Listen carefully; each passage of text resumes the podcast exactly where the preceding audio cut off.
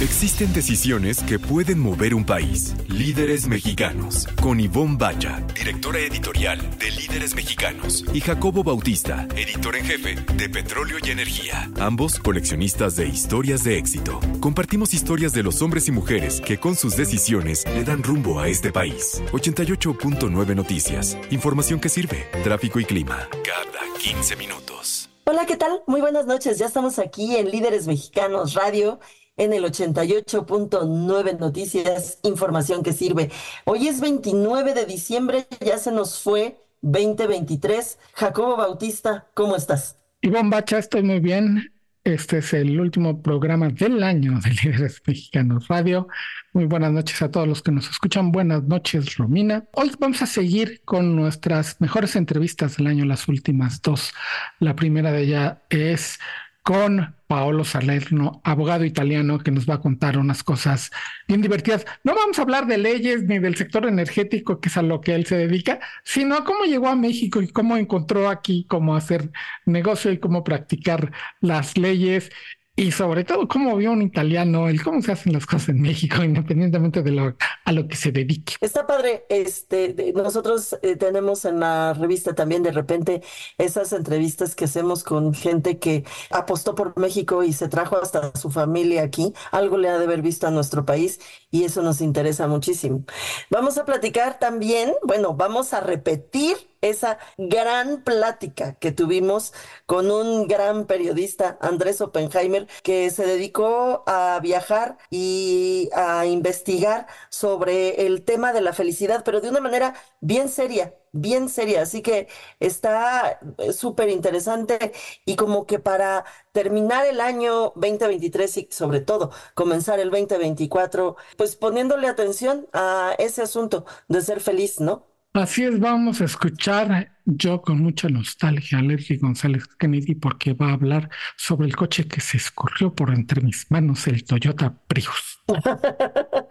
Vamos también a escucharte a ti, Jacobo, contarnos la anécdota sobre tu entrevista con Patti Tato. A ver, ¿qué nos cuentas sobre ella? Exactamente, porque son unas de esas entrevistas que tenía yo muchas ganas de hacer, muchas ganas de conocerla. Y al final pongan atención, eh, estén preparados para, para anotar porque Yvonne nos va a contar de su cena de fin de año y del salmón con costra de mostaza. Muy bien rico. Y pues vamos allá. Líderes mexicanos. Un espacio para compartir y coleccionar historias de éxito. 88.9 Noticias. Información que sirve. Pues Ivonne, ya tenemos en nuestra sala de Zoom a nuestro primer invitado de la noche. Te traigo desde mi trinchera en PNE, en Petróleo y Energía. Es un placer presentarles a Paolo Salerno, Managing Partner de Salerno y Asociados. Paolo, mil gracias por tu presencia aquí en Líderes Mexicanos Radio. Muchas gracias, Jacobo. Es un honor para mí eh, poder participar en su programa y, y estar aquí y compartir unas ideas con ustedes.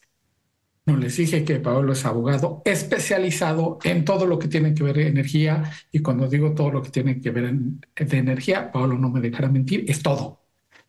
Cuéntanos, Pablo, primero, tu, tu interés, ¿de dónde salió este para leyes y cómo terminaste en el campo tan apasionante de la energía? Bueno, esta es una historia muy larga y estoy muy triste porque significa que me estoy haciendo muy viejo. Eh, la verdad, la pasión para el derecho la he tenido desde chiquito. No sé por qué, pero de, chiquito quería ser, estudiar derecho. Tuve, digamos, varias ideas, ser juez, ser, bueno, en Italia quería ser juez antimafia, luego quería ser notario y al final me decanté por, por, la carrera de abogado. Eh, y la pasión por la energía nació a raíz del, um, de cuando me fui a Madrid a estudiar la maestría y, luego el doctorado. En Europa, en, el, en, los años 2007 más o menos, las energías renovables estaban muy, muy en auge, era un tema súper novedoso. Entonces, pues la verdad que a mí siempre me ha atraído como este, este tema energético. Entonces, pues me puse a hacer la maestría ahí en Madrid y, y mis temas fueron de eh, regulación de sectores económicos regulados, así se llama, y me especialicé en regulación del sector eléctrico. Y, y bueno, de ahí ya empecé a investigar. Eh, mi tesis doctoral fue mercado eléctrico comparado eh, entre México y, y España. Y, y, realmente me he dedicado siempre a esto. O sea, me gusta mucho. Lo que sí con el tiempo he ido perdiendo es esta caracterización de ser abogado a ser más bien un asesor integral, ¿no? O sea, mm, realmente me he metido en la parte técnica con los ingenieros, me he metido en la parte financiera, este, y lo que a mí me encanta realmente es el tema del mercado, ¿no? Es, uh, esta fluctuación, la complejidad, los productos, esto es algo sumamente fascinante. Entonces, digamos que la evolución natural de mía y de la firma en general, porque nosotros hacemos solo energía, ha sido más bien de pasar de un simple despacho de abogados de energía a ser un asesor integral en energía. Estamos platicando con Paolo Salerno, él es Managing Partner de Salerno y Asociados. Paolo, eh, te, te escucho y pues evidentemente no eres mexicano. ¿Por qué decidiste venirte acá a México? ¿Cuándo fue? ¿Y qué te hizo decir, órale, va, me voy para allá? Es una historia muy, muy, muy bonita. Mira, eh, eh, em, personalmente, o sea, yo me, el primer gran cambio fue de mi pueblo chiquito del sur de Italia, Bolonia. Eh, yo me fui a los 14 años. Y cuando tú cambias, te entra como un chip en tus venas de siempre querer irte. Entonces me fui cuando estaba estudiando a Madrid de Erasmus. Luego volví por el, por el doctorado, o sea que primero maestría y luego doctorado, fui a Bruselas, al Parlamento Europeo. Eso te lo estoy diciendo solo para que veas que siempre he sido con la mochila, he estado con la mochila encima. Y en la Biblioteca Nacional de Madrid y en, también en la Complutense hay un grupo muy nutrido de investigadores mexicanos, pero muy nutrido. No en mi área, sino más bien ellos se, se dedican a derecho constitucional y parlamentario eh, entonces ahí hice amigos. Y la primera vez que vine fue por la boda de uno de estos en Saltillo, en el 2012. Entonces vine a México, bueno, lo típico, Riviera Maya, luego fuimos a, Monterrey, a Saltillo y tal. Y me gustó mucho, me gustó mucho la vibra. México tiene una vibra maravillosa, ¿no? Y a raíz de esto, en el 2013, este, un amigo eh, me dijo que México estaba llevando justamente la reforma eh, constitucional y esta reforma constitucional, pues entonces empezaban los foros.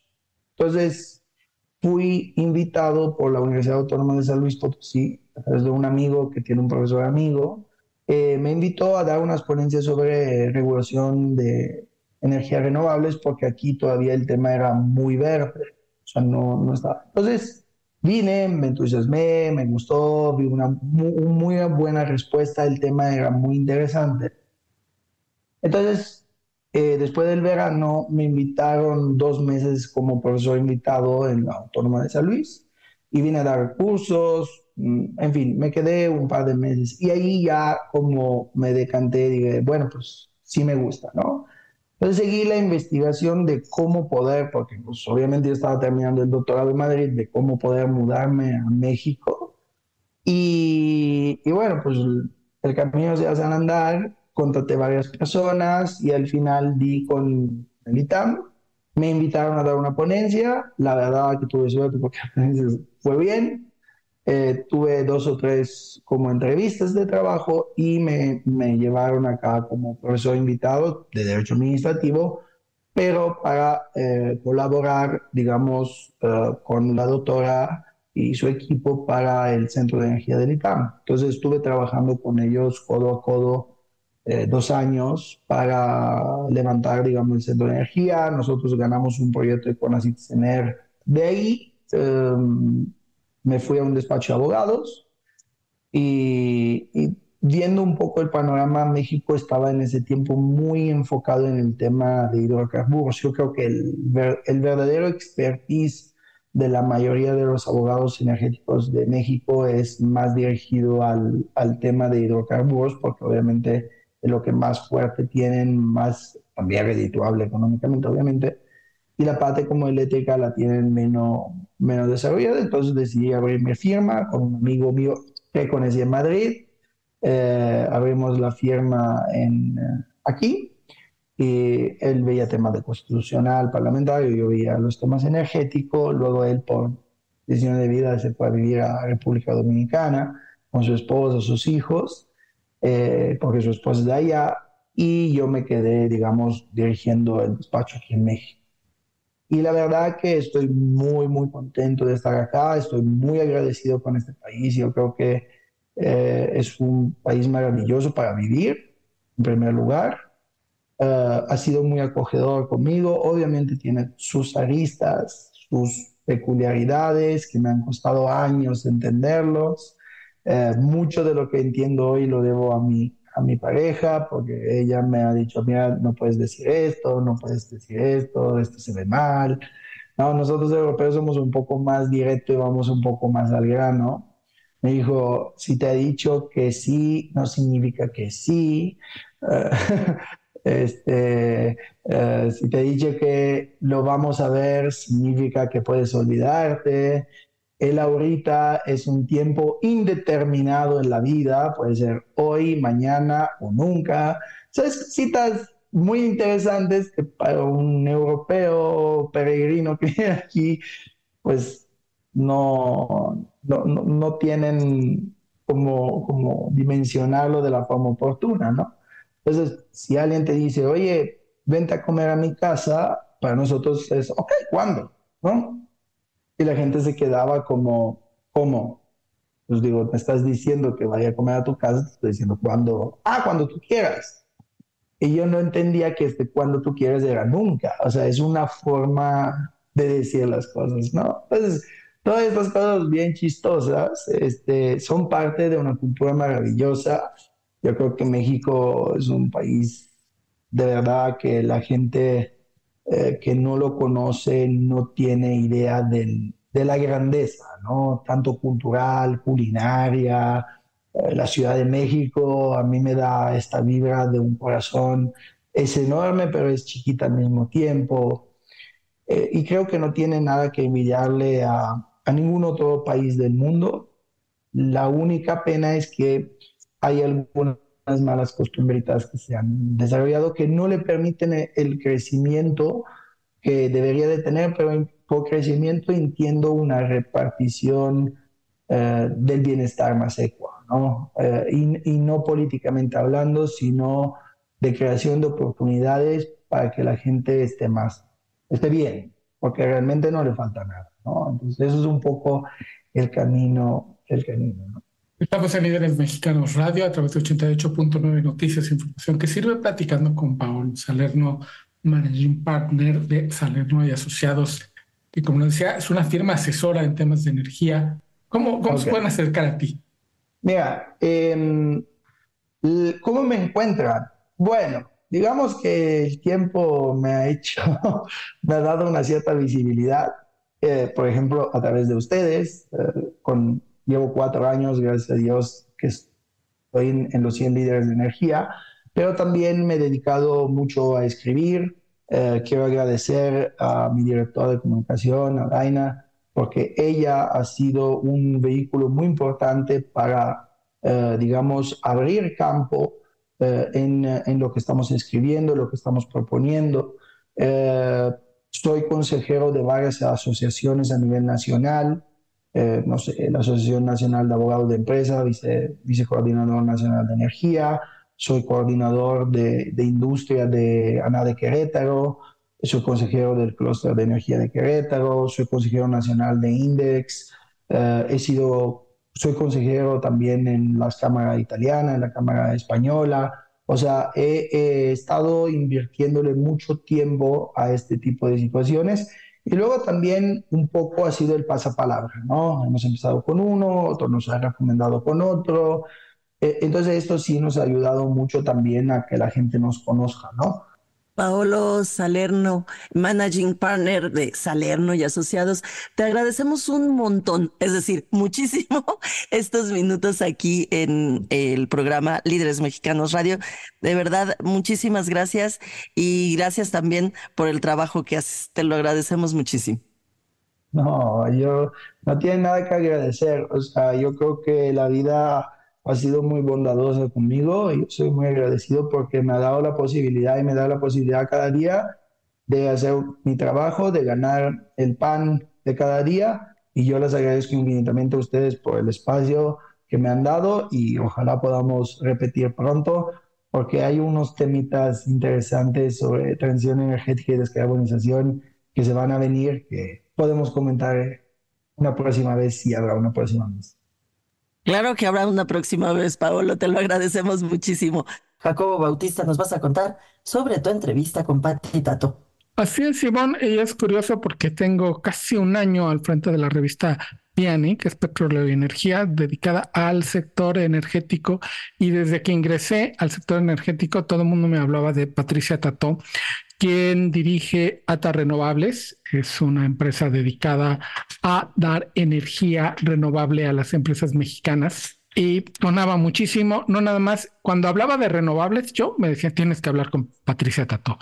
Cuando hablaba de nuevas energías, ah, ah, es que tienes que hablar con Pati Tato. Y cuando hablaba de cuestiones de género, que se hace mucho ruido afortunadamente en el sector energético sobre la equidad de género, todo el mundo me decía, tienes que hablar con Tato. Y entonces, después de buscarla un poquito, pues no me atreví a entrevistarla, te, soy sincero.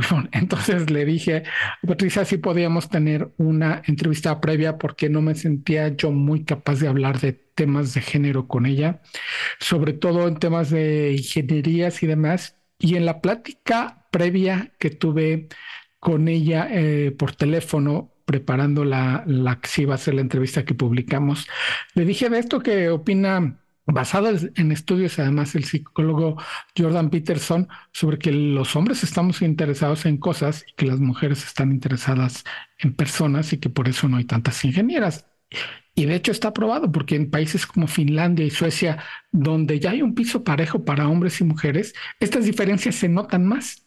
En los países escandinavos, donde independientemente del género tienen muchísima libertad de escoger la carrera que quieren seguir, hay muchísimo más enfermeras y mucho menos ingenieras y al revés. Y cuando se lo plantea así, así me fue de mal con ella, con unos argumentos muy brillantes. Fue una plática, la verdad, qué malo que no la grabé.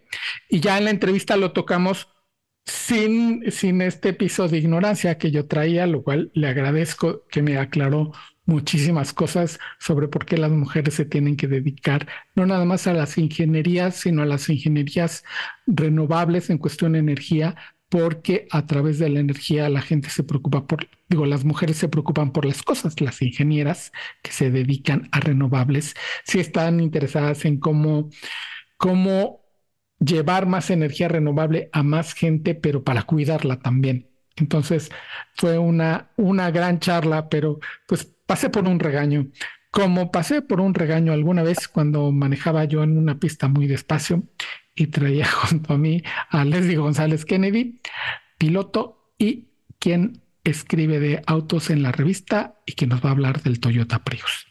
Amigos de líderes mexicanos, Ivonne Jacobo, felices fiestas decembrinas y excelente 2024 para todos. Esta es la información de un auto que probé. Hace algunos meses les presentamos el nuevo Toyota Prius. Ahora lo pudimos manejar algunos días para conocer los cambios que tiene esta quinta generación, el pionero de la electrificación en México. Toyota Prius 2023 ahora luce un diseño mucho más atractivo, más vanguardista y también minimalista con esa silueta tipo coupé. Y bueno, vamos a recordar, el Prius fue lanzado en el mercado japonés en 1997 y fue el el primer vehículo híbrido producido en serie. En el año 2000 fue lanzado en otros mercados a nivel mundial y recuerden que se trata del ícono y también pionero de la electrificación. Hace 13 años, en 2010, comenzó la historia de este sedán altamente tecnológico que llegaba a nuestro país para romper paradigmas. Y este 2023 se reinventa y el ingeniero en jefe Satoki Oya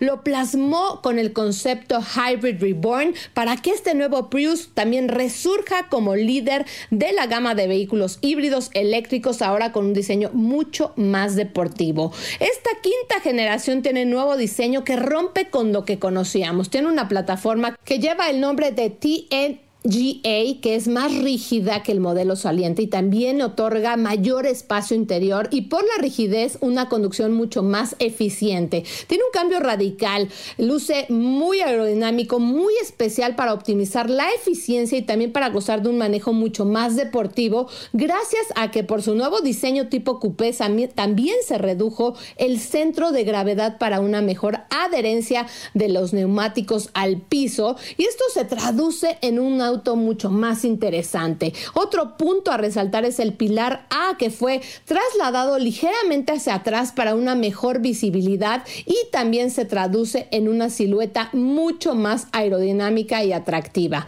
En el interior encontramos un habitáculo también más tecnológico, un ambiente diferente ya que tienes cambios también en el interior, ahora con asientos completamente rediseñados, palanca de cambios con una nueva opción, eh, una nueva posición. Para la versión base también encontraremos vestiduras en tela y piel sintética, que eso también ayuda para esta versión premium, que además cuenta con el techo panorámico, tiene una pantalla táctil de infoentretenimiento de 12.3 pulgadas para que los trayectos sean mucho más interesantes y se complementa con un sistema de audio integral que, bueno, puedes escuchar MP3, eh, pues eh, tiene seis bocinas con gran potencia y fidelidad y definitivamente este Prius se caracteriza por estar adelantado a su época en términos también de tecnología y equipamiento. Recuerden, tiene conectividad con Android Auto y Apple CarPlay inalámbricos, tiene también Bluetooth que permite conectar dos smartphones de manera simultánea, tiene una pantalla de multiinformación de 7 pulgadas en las dos versiones, eso también es importante decirlo. Creo que también este vehículo en términos de seguridad integra eh, pues todo lo más avanzado, tiene Toyota Safety Sense, seguridad pasiva, cuenta con siete bolsas de aire y cuenta con tecnología de punta. Pero ahora sí vamos al manejo ya que lo tuvimos algunos días. Y recuerda que fue actualizado para ser más potente que la generación anterior con una potencia de 138 caballos de fuerza, incorpora el motor de cuatro cilindros en línea que trabaja en sinergia con uno eléctrico de imanes permanentes con una batería híbrida de ion litio y el funcionamiento de ambos motores hace que sea un auto mucho más eficiente que bueno combinado te puede dar más de 30 kilómetros y sigue siendo eh, pues uno de los más atractivos. Cuenta con cuatro modos de manejo eco normal y power y también el modo completamente eléctrico y puede funcionar de eh, forma 100% eléctrica con el modo EV en distancias cortas y también recorridos que no excedan los 45 kilómetros. Y bueno, los precios 469.900 pesos y la versión premium 543.900 pesos. Hay que ser un poquito pacientes. Recuerden que un poco complicado la logística con estos vehículos, pero vaya que es uno de los más interesantes. Esto fue la información, Ivonne Jacobo, y les deseo lo mejor para este año que inicia 2024 y tendremos mucha información porque recuerden, están llegando muchas marcas nuevas al mercado mexicano. Líderes mexicanos, un espacio para compartir y coleccionar historias de éxito. 88.9 Noticias, información que sirve. En este, el último programa del 2023, que es un especial con nuestras mejores entrevistas. Una de ellas con Andrés Oppenheimer. Buenísima entrevista, Jacob. Periodista argentino, quien se dedicó durante no sabemos cuánto tiempo a viajar por el mundo, a ver cómo era feliz en cada región del orbe la gente y de una manera muy seria nos va a hablar de la felicidad, Ivonne. Vamos. Así es, Simón, ya tenemos en nuestra sala de suma nuestro siguiente invitado de la noche. Como dice David Letterman, no necesita presentación, pero nadie me va a quitar el gusto de presentar al periodista Andrés Oppenheimer, que trae bajo el brazo su nuevo libro, Cómo salir del pozo. Andrés, te metiste en un tema que no habías tocado.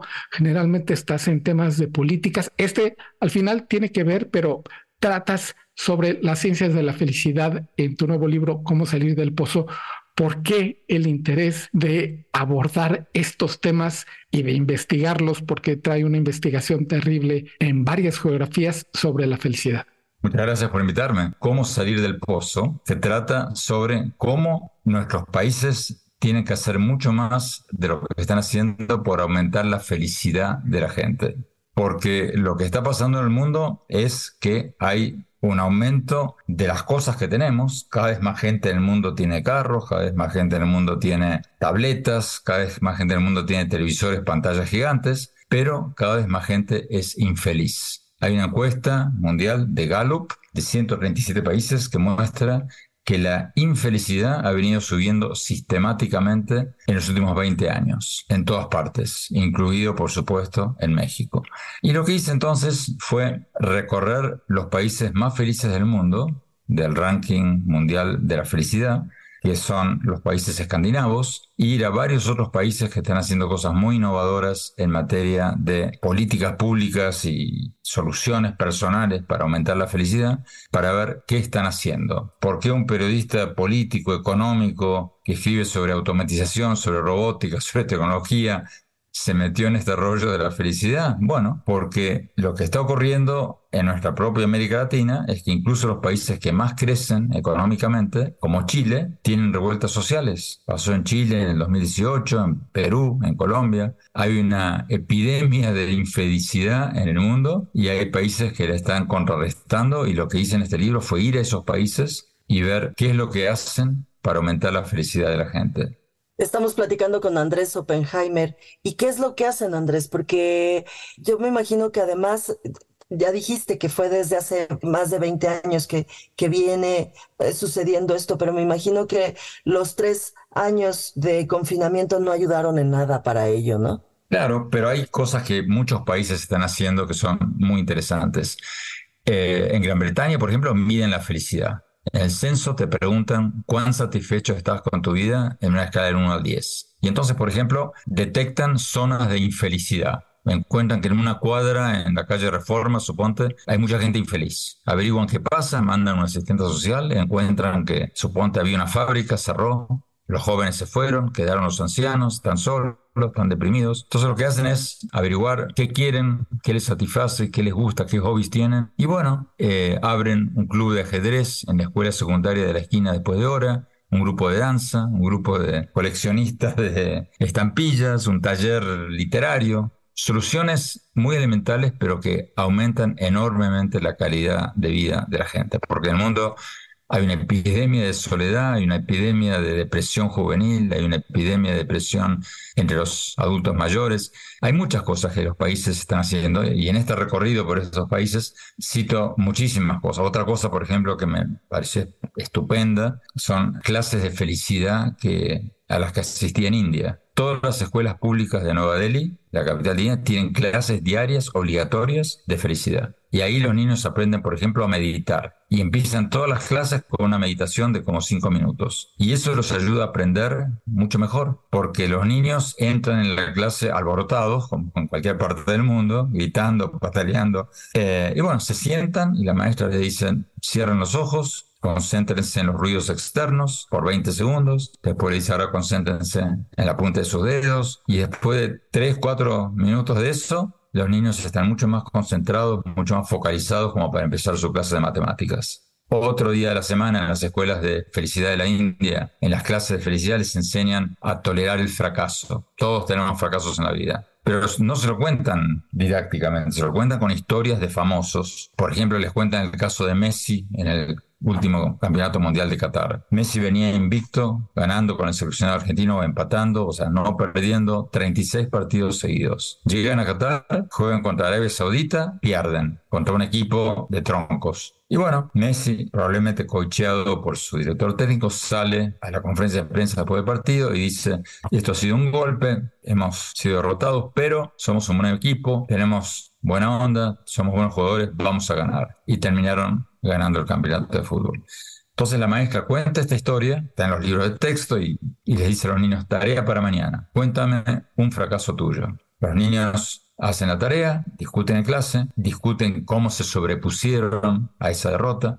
En otras palabras, los niños aprenden desde muy pequeños que todos fracasamos en la vida, que no hay tal cosa como un exitoso que no haya fracasado muchas veces antes y eso les ahorra unos dolores de cabeza y unas consultas al psicólogo por los que pasamos muchos de nosotros. Hay muchas cosas de este estilo que cuento en el libro que se están haciendo en el mundo como parte de esta nueva economía de la felicidad, esta nueva ciencia de la felicidad, para aumentar la satisfacción de vida de la gente y combatir el atraso económico, el populismo y aumentar la felicidad de los países. Estamos en Líderes Mexicanos Radio a través de 88.9 Noticias, platicando con Andrés Oppenheimer, que nos viene a contar cómo salir del pozo, no nada más de su libro, sino literalmente cómo salir del pozo. Andrés, en estas nuevas ciencias de la felicidad, que en Líderes Mexicanos ya tenemos varios años alrededor del tema, ¿qué tan importante es la medición? Porque de repente nos quedamos mucho con la idea de la felicidad como el estado de ánimo en el que nos encontramos y sabemos que es un estudio más profundo para saber si la gente tiene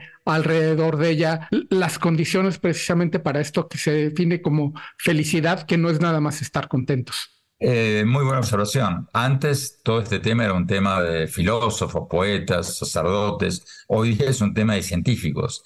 Y la medición es fundamental. Hay países como Bután, que queda entre China e India, a donde fui, que miden ya el Producto Bruto de la felicidad y no solo el Producto Bruto económico. Hay que medirlo, por supuesto, hay que medirlo en las empresas, en el libro hablo mucho de qué hacen las empresas para aumentar la felicidad de sus empleados, porque de eso depende la productividad y la creatividad y la innovación de las empresas. Una empresa con gente desganada no va a producir tanto ni va a crear tanto como una empresa con gente motivada, feliz. Los países como Gran Bretaña, como Bután, como varios otros, están empezando a medir la felicidad de la gente y las empresas como Google, como varias otras, están haciendo estadísticas constantes midiendo la felicidad de sus empleados. Porque, como decía recién, es imprescindible que en el ámbito empresario, por ejemplo, la gente esté motivada. Y ahí en el libro cuento una historia maravillosa que lo dice todo, es la historia de los dos ejecutivos de fábrica de zapatos ingleses que fueron a África en el año 1900 en busca de nuevas oportunidades de negocios. Uno de los dos llega a África, mira y manda un telegrama a su jefe diciendo malas noticias. Acá todo el mundo está descalzo. Me regreso a casa el lunes próximo. Y el otro ve lo mismo que vio el otro, le manda un telegrama a su jefe y dice, buenísimas noticias. Acá todo el mundo está descalzo. Tenemos una oportunidad de oro. Adivina cuál le fue mejor. En el libro tengo todo un capítulo sobre qué pueden hacer las empresas más exitosas para crear una cultura de optimismo que genere mayor creatividad, mayor innovación y mayor felicidad.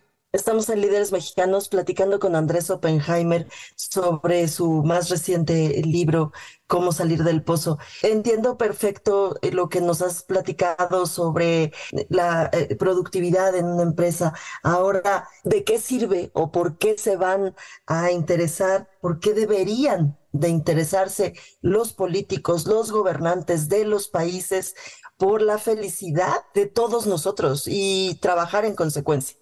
Bueno, los políticos porque trae votos. Un pueblo descontento no va a votar por ti. Las empresas porque aumenta la productividad de las empresas. Dicho sea de paso que mencionabas el libro Cómo salir del pozo, ayer me enteré con gran alegría está número uno en ventas en Amazon en México, cosa que me puso muy contento. Para las empresas, como te decía recién, porque las empresas con gente feliz son más productivas, más innovadoras.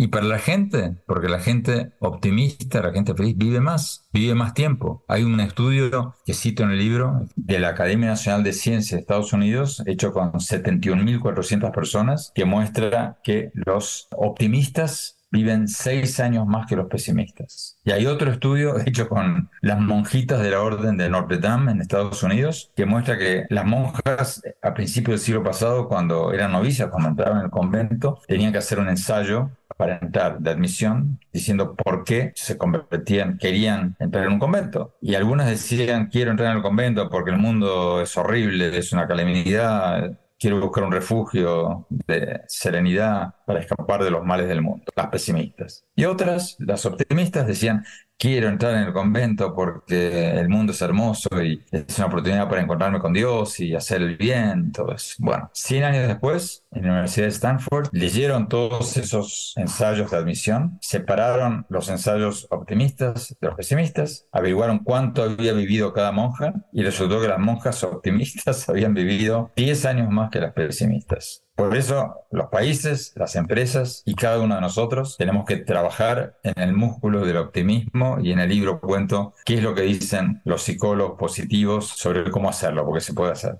Estamos en Líderes Mexicanos Radio, platicando con Andrés Oppenheimer, que viene a presentar cómo salir del pozo del sello debate de Penguin Random House Mondadori. Andrés, has mencionado varios tópicos que tocan la felicidad. Uno de ellos es el optimismo, que nos hace ver más las oportunidades. Hablaste también de que es un predictor de cuánto podemos vivir mientras más felices somos más, pero también el éxito, ¿no? Yo he leído mucho en todo esto que uno busca el éxito, que es un algo intangible, que se mueve un poquito ese objetivo, pero la gente que es más feliz es más exitosa, ¿no? Exactamente. El éxito no conduce a la felicidad como nos quieren hacer creer muchos, sino que es al revés. La felicidad conduce al éxito. La gente feliz trabaja en lo que le gusta, hace lo que le gusta, trabaja en un entorno que le gusta y tiene más éxito. Es un componente fundamental de la vida de las empresas. Estamos en Líderes Mexicanos platicando con Andrés Oppenheimer sobre su más reciente libro, Cómo salir del pozo, que por cierto, Andrés, ya dijiste que está número uno en Amazon, entonces ahí lo podemos encontrar. Pero para quienes eh, disfrutamos todavía irnos a dar una vuelta a las eh, librerías, ¿está en todos lados? ¿En todos lados lo podemos encontrar? Sí, sí, está en Sandbox, en, en todas, o sea, está en, todas las librerías y para mí es una gran satisfacción que, que, esté número uno porque, como hablábamos antes, para mí es un libro, creo que es mi libro más ambicioso porque se sale, digamos, de mis libros tradicionales sobre tecnología, economía, educación, aunque está muy ligado a todos los libros anteriores, pero es, esto es una ciencia muy novedosa, quiero que va a haber mucho que hablar. ¿Te hizo feliz escribirlo, Andrés? Me hizo muy feliz, me divirtió muchísimo, aprendí muchísimo porque casi todos los libros sobre la felicidad están escritos por convencidos. Yo, en cambio, soy un periodista escéptico, siempre lo he sido, lo sigo siendo. Empiezo el libro contando cómo fui a, un, a una conferencia mundial de la felicidad con gran escepticismo, pensando que me encontraría con todo el mundo con batas blancas y sandalias y pulseritas de hilo. Eh, y, me encontré con algunos premios Nobel allí que eran economistas y otros psicólogos que decían cosas muy, pero muy científicamente comprobables. O sea que aprendí muchísimo. Sí, toda la, la, ciencia de la felicidad tiene una base fuertísima en, en el campo de la ciencia y qué bueno, Andrés, que abordas el tema porque con tu voz haces llegar estas ideas a mucha más gente y esperemos realmente eh, un deseo profundo que en políticas públicas también logres incidir, que lean tu libro y lo pongan en práctica. Les agradezco muchísimo esta oportunidad y ojalá, ojalá que, ojalá que nuestros gobernantes se ocupen un poco de, estas cosas y no mientan, no digan como algunos eh, que, que el crecimiento económico no importa, lo importante es la felicidad. No, no, no es así la cosa. Las dos cosas tienen que ir juntas. Me refiero obviamente al presidente de México que ha dicho varias veces que el crecimiento no es tan importante como la felicidad. Eso son excusas para justificar la falta de crecimiento. Las dos cosas son importantes. El crecimiento económico es indispensable, pero no suficiente. Las dos cosas tienen que ir juntas. Pero les agradezco mucho la oportunidad. Gracias. Al, contrario, Andrés, muchas gracias a ti. Mi nombre es Jacobo Bautista Ivonne ya huele a cenita de Navidad. Ivonne Bacha está conmigo y trae, pues, en, no sé dónde notas tus recetas. ¿Las tienes en, algún lado como la tradición dicta de tener un cuaderno las con tengo, recetas? Las tengo en todos lados. Las, fíjate, tengo un chat que se llama Recetas OK. Tengo eh, por, eh, Pinterest, por ejemplo, esa, e, esa red social, para lo único que la utilizo es para las recetas. Y tengo en la, en, en mi, en mi computadora también tengo un, una carpeta para mis recetas. Pero bueno, sí, las tengo por todos lados. Es como cuando te gusta algo, lo tienes por todos lados, así como tú tienes cuadros por todos lados. Justo. Y como cuando nos gustan las cosas, nos gusta compartirlas, y bueno, y nos vas a compartir algo que suena y, y, chistoso cómo tiene uno la, memoria olfativa, porque hasta me huele la mostaza. Fíjate que resulta, Jacobo, que en, muchas de las recetas que, que, que, tengo utilizan el hinojo, el, pero en el bulbo, porque si pides hinojo en México, te traen las hojitas, lo pedí en una tienda así como gourmet y me lo consiguieron. Entonces, eh, ahí les va. Tienen que conseguir, ni modo, lo siento mucho, tienen que conseguir ese bulbo de hinojo. Y resulta que como es una cosa muy extraña en México, te la, te la traen completa la planta. Entonces, te traen el bulbo, o bueno, lo consigues. En mi caso, me lo trajeron a la casa. Traen el bulbo y luego trae también las plantitas que sirven como especia. Bueno, ustedes cortan el bulbo, lo cortan en rodajas y lo ponen en un Pyrex, en, en un Pyrex que sirve para meter al horno. Y sobre, sobre él, por supuesto, le ponen un poquito de sal, pimienta y aceite de oliva. Luego consiguen un trozo de salmón. En mi caso, yo conseguí 500 gramos, medio kilo, y fuimos cuatro. Seguramente para la cena voy a tener que conseguir entre 800 gramos y un kilo. Y ese salmón lo ponen sobre el hinojo y lo salpimentan. Y después de salpimentarlo, eh, le ponen eh, la mostaza, que es, tiene que ser la mostaza antigua, la que tiene eh, las semillas de mostaza. Esa debe de ser porque es importante que esa textura, que truene los, los granitos de la mostaza. Bastante. O sea, el chiste es hacer una costra de, de, la mostaza. Y sobre esa mostaza tienen que poner algo que van a preparar de la siguiente manera. Son semillas de eneldo y semillas de cilantro, de coriandro lo van a encontrar como coreando, pero no es otra cosa más que semillas de cilantro. Esas eh, en partes iguales la ponen primero sobre un eh, sartén y la tuestan un poco a que suelte, ustedes se van a dar cuenta cómo suelta un poquito de aceite y sobre todo todos los aromas. Una vez que tienen eso, lo ponen en un mortero, yo lo hice, por supuesto mi mortero es un molcajete, nada, no hay otra cosa mejor en la vida que el molcajete, y lo, lo trozan, o sea, lo muelen, no muy fino, no tiene que estar muy fino, pero sí es importante que lo muelan, y sobre la mostaza ponen eso. Ahora viene lo verdaderamente importante. Bueno, todo es importante, pero lo que sigue es indispensable sin duda alguna. Tienen que poner el horno a 100 o 110 grados y tienen que estar muy pendientes de que no pase, porque el chiste de esto es que se cueza durante mucho tiempo con la eh, temperatura baja. Entonces lo van a dejar a 100, 110, pero pues por una hora o un poco más de una hora. Los pescados suelen estar mucho menos tiempo en el, en el horno o en el, en el calor, pero este es, ese es su chiste, justamente para que se forme esa costra y quede delicioso. Lo sacan y lo ponen ahí y yo les recomendaría que lo dejaran a que cada uno de los comensales se sirva lo que se le dé su gana. ¿Cómo ves?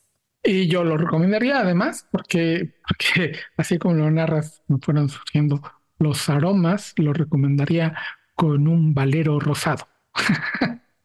Buenísimo. Es, el maridaje que se me ocurrió. Riquísimo. Oye, ¿y sabes qué? Aprovechando eh, las hojas del, del, bulbo, pueden hacer un pesto y el pesto lo hacen, meten a la licuadora o al procesador esas hojas del, del hinojo con nuez pecana, aceite de oliva y ajo, un poquito de ajo. Queda espectacular y lo sirven con jitomate y con mozzarella y así sirven las dos cosas. La ensalada esta que es como un poco griega y su salmón y el vino que tú propones, ah, queda buenísimo para recibir el 2024. Y en esa nota precisamente llegamos al final de este año en Líderes Mexicanos Radio. Muy feliz 2024, Jacobo. Fue padrísimo. Muy feliz año a ti también, Ivonne, a todos los que nos escuchan. Romina, ten un muy feliz año, no te acuestes muy tarde. Líderes Mexicanos, un espacio para compartir y coleccionar historias de éxito. 88.9 Noticias, información que sirve.